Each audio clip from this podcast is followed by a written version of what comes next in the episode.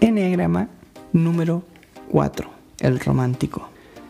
Los números 4 son personas creativas, más sensibles y son duales, pero en lo sentimental. Les motiva la necesidad de ser comprendidos, entendidos. Quieren experimentar sus sentimientos de una manera exagerada y evitan el ser normales o uno más. Junto con el número 2, 3 y 4 pertenecen a la tríada del sentimiento o de corazón, que son los que están impulsados por sus sentimientos. ¿Y cómo resuelve ese conflicto el número 4? Internalizando sus sentimientos.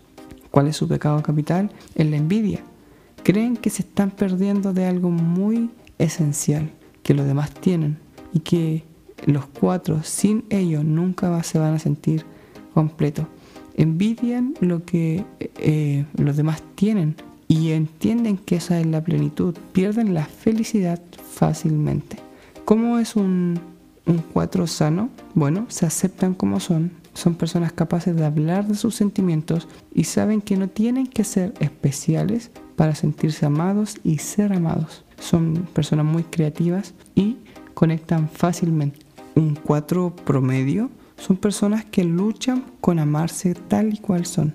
Buscan eh, su identidad. Son personas que se vuelven tímidas y desean ser amados, pero no lo reflejan. Y su melancolía los controla. Mientras que un 4 enfermizo o insano tienden a manipular y se juegan a hacer el rol de víctimas para sostener las relaciones se sienten inferiores y generalmente se sienten solitarios en un mundo que está lleno se sienten vacíos.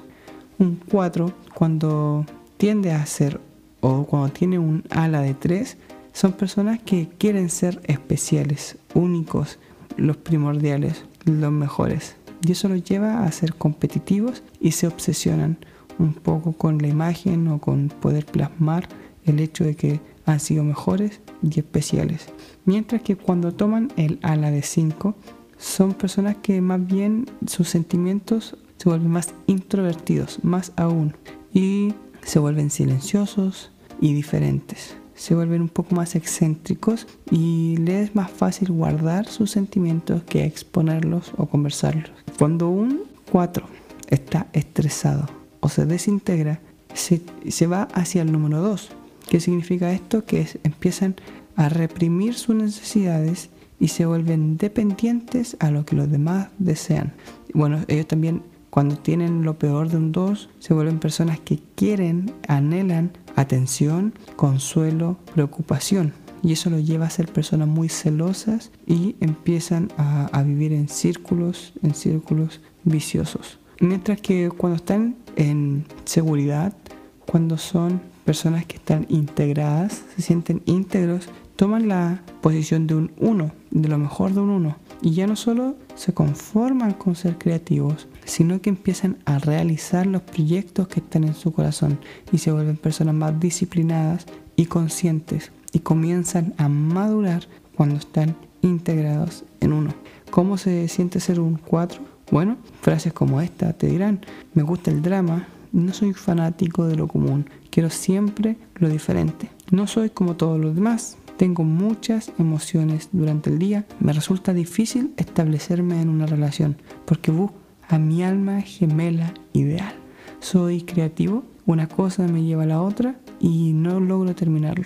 Y eso suele frustrarme. Si tú eres un 4 o conoces a un 4, vuelve a escucharlo, toma apuntes y ahora van pasos para transformarte en un mejor 4.